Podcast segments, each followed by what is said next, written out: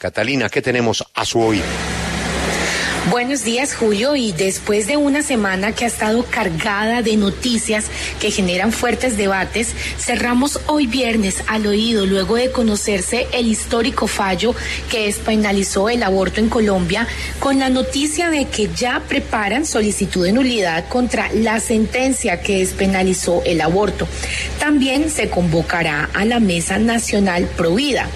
La convocatoria a la Mesa Nacional Provida la hace el expresidente Álvaro Uribe el partido político Centro Democrático y el constitucionalista Germán Calderón España.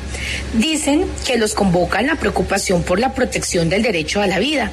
Esta mesa busca estudiar el primer borrador de la solicitud de nulidad contra dicha sentencia. En el oído hablamos con el constitucionalista Germán Calderón, quien nos cuenta cuál es el principal objetivo de la mesa. Escuchemos lo que nos dijo.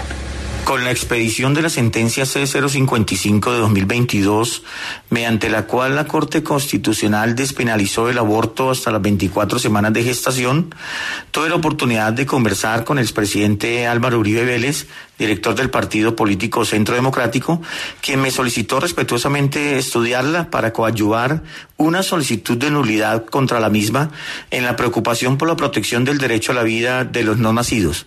Vamos a convocar a todos los que quieran y fundaciones provida especialmente a quienes fueron sujetos procesales o intervinientes dentro del proceso de constitucionalidad que dio origen a esta sentencia a una mesa nacional provida. En esa mesa le haremos los ajustes a la solicitud y tenerla lista para presentarla dentro de los tres días siguientes a la notificación oficial de la sentencia.